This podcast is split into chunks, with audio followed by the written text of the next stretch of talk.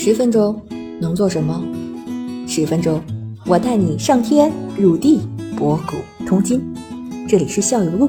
我是主播三十七度的坚果奶酪，欢迎你和我一起校游人生。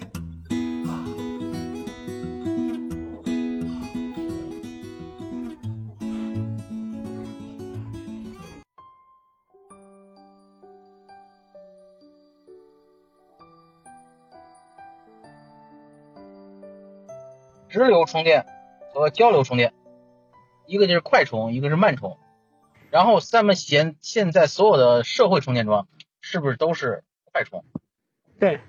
还是说可以选快？那那你就是说，你刚说你有那几款车的话，是不是就不可能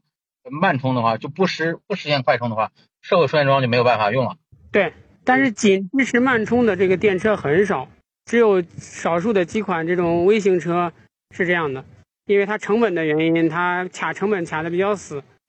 然后基本上主流的车都是支持快充的，包括你在街上能看到的那个营运的那些电车都是可以支持快充的。那我我刚才啊，因为因为那个我们咱理科嘛，对数字还可以的敏感，我不知道这个算法对不对啊？但是我刚才那个拿着我这个宣测，我算了一下，它是这样的，他说呃，他这两款车，他说它的电池容量，然后后边括号它单位是 kWh，那就是千瓦时。是吧？嗯，千瓦时是是是度的概念吧？对，是度的概念。那它现在有两款，一款小的续航是就纯电续航的话，它写的是五十一公里的话，它的这个电池容量它写的八点三，然后呢一百一百零五公里的时候，它写的是十八点三，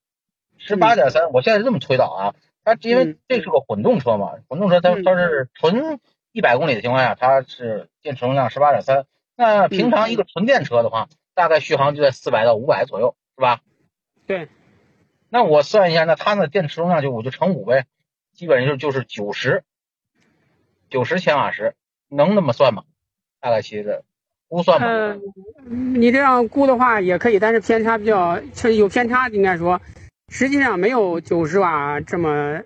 呃，没有九十度电这么大，因为。因为纯电的话，它和这个混动的还不太一样。纯电它相对来说比混动车那个车身要要略微轻一些。嗯，我们先姑且那么估算啊，是这样。然后它底下有一个数据叫做直流充电功能，然后它写的是十八千瓦。我这我估计十八千瓦是是什么概念？就是就是充电速度呗。对对，它支持十八千瓦这个充电的。一个小时充电，那我这个车充满一个电，就是快充的话，也要四到五个小时啊。要至少四个小时吧，这叫快充吗？没有啊，它这个是匹配的。举个例子，因为您的这个车是混动车，它的电池只有十八千瓦时，就是说哦，这么说这么大，所以它给你匹配的这个充快充功能就是一个小时不到能充满。因为如果大电池的话，纯电的，比如说它里边有七十度电的、八十度电的，它这个充电功率就就大很多。它现在纯电车，它现在基本上不会从呃，实测的话，它不会从零充到一百，因为它有个这个最效率最大的时候，比如说它从三十度，从电量百分之零到百分之八十，可能这个充电能全功率，就是最大功率去充；从八十到一百就变成涓流，或者说功率下降去充。这样的话，实际体验的时候，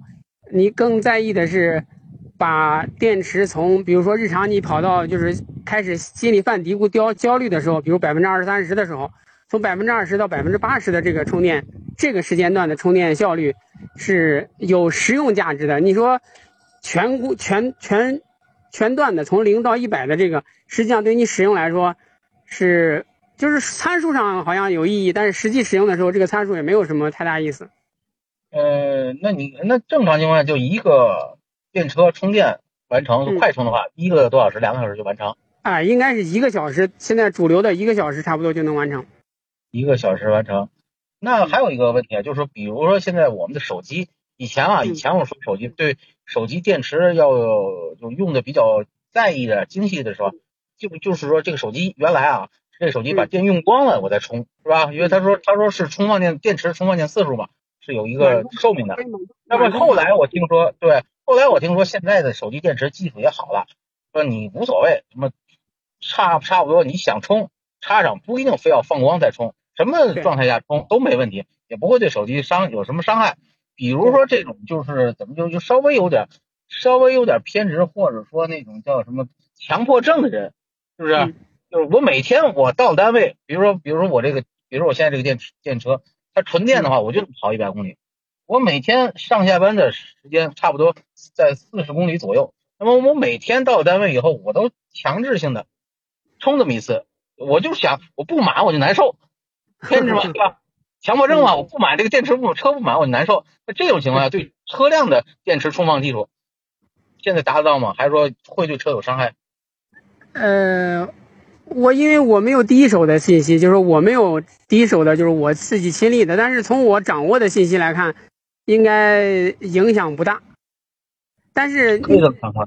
那种没有必要啊，这种就是一定要，比如你消耗了四十公里的续航，就要把它补上去，这个没有必要。不是。现在问题是眼睁睁的，这个这个就这种生活习惯嘛。比如说眼睁睁我们单位就有这么多充电桩，大夫看一下，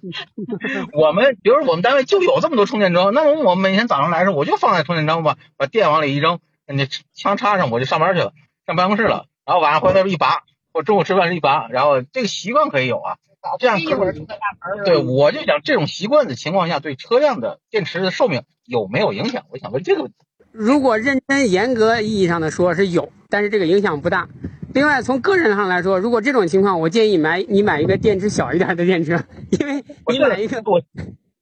对啊，我现在的情况下，比如我现在的定位就是想买一个混动，他现在给我的就是说在纯油和电中间可以切换嘛，但是在纯电的状态下，它现在是比如两档，就是标档标配档可能就是五十公里，然后好稍微好一点的就一百公里，这个量本身就不大呀，所以说我每天来，我本身如果上下班四十公里的情况下，我每天来充一次，我觉得挺放心，两天就没了呀，我就换油了，这种情况下应该应该是对的啊，这个操作啊。没问题，应该是没问题的。反正那不不然的话，而且你想想，第二天我我需要充电的时候，结果来的晚了，充电桩被别人抢走了，对不对？嗯，干嘛不为充？我每天养成一个好习惯呢？我就怕这个习惯对于这个电池，你感觉没有什么问题，是吧？我个人的认知是没有问题的，因为电池现在所有的这个厂家为了这个消除顾虑，基本上都是八年以上，有的是终身质保，然后一般这个保证里程都已经超过了十几万公里。对于一般强度来说，普通家庭来说，可能这样的使用里程要要使到八年、十年以后了。而且这个这种混动车型，它的电池不大，然后按照现在的情况，就算按咱们静态的截止到今天说不考虑这个技术进步啊或者什么的，当下这种小电池的话，代价也不太贵，就是呃十几度的电池，也就是一度电的话一千多块钱，也就是两三万块钱的样子吧。所以说这个小电池，对，啊，就因为这个小电池，对，最后最退一万步来说，厂家的质保也也也有问题了，然后你使用的这个习惯也有问题，然后最终导致了你这个电池衰减，能这个存电量衰减严重，需要更换。这个最坏的结果，这种小电池两万块钱，两万块钱，对，而且你这个两万块钱前提是你已经使了十年八年了这种情况。嗯，那我我现在还有一个脑洞的形容是这样的，就是说我确实感觉这个，因为我因为我看见过啊，就是他们说那个电池好像就是一个一个一个小电池并成一个大电池的是吧？对感觉看着像像像的，对我看他们拆下来过那种，是是是这样的。是这样的。是，那么这种情况下，我想脑洞一下什么，就是，比如它这个电池本身就是一个拆下来的，或者一一个小电池一小组了，我能不能像就是买个电脑一样，CPU 增频那样，我把这电池自己改装改装，再自己增大一点，这个技术上过得去吗？技术上可以做到，但是得不偿失。就是什么意思呢？因为你是自己采采购这个电芯儿，自己把它组装起来，这样的话代价比厂家还要啊啊质保质保不谈，就光是这个代价，因为厂家是集中集采的，你是这个你相当于批发和零售的关系，你买这个电芯儿，然后自己做这个包材把它包起来，这个成本比你买这个厂家的成成品的还要高一些。当然，如果你是个技术控，你就想我自己提升性能，就像燃油车刷这个发动机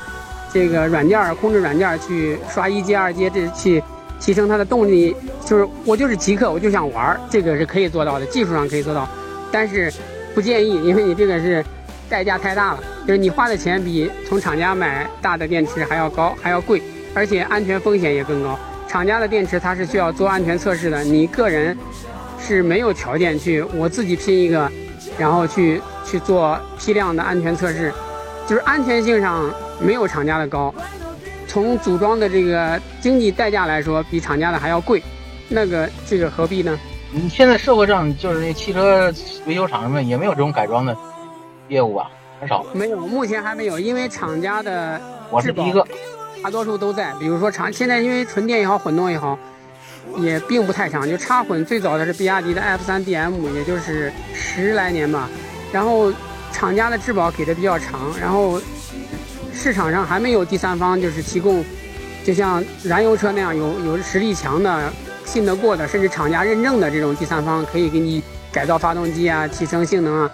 还没有。据我所知，还没有，没有人愿意做这个事情。厂家把这块给把控的比较牢。你你要是有需要的话，基本上还都是原厂的。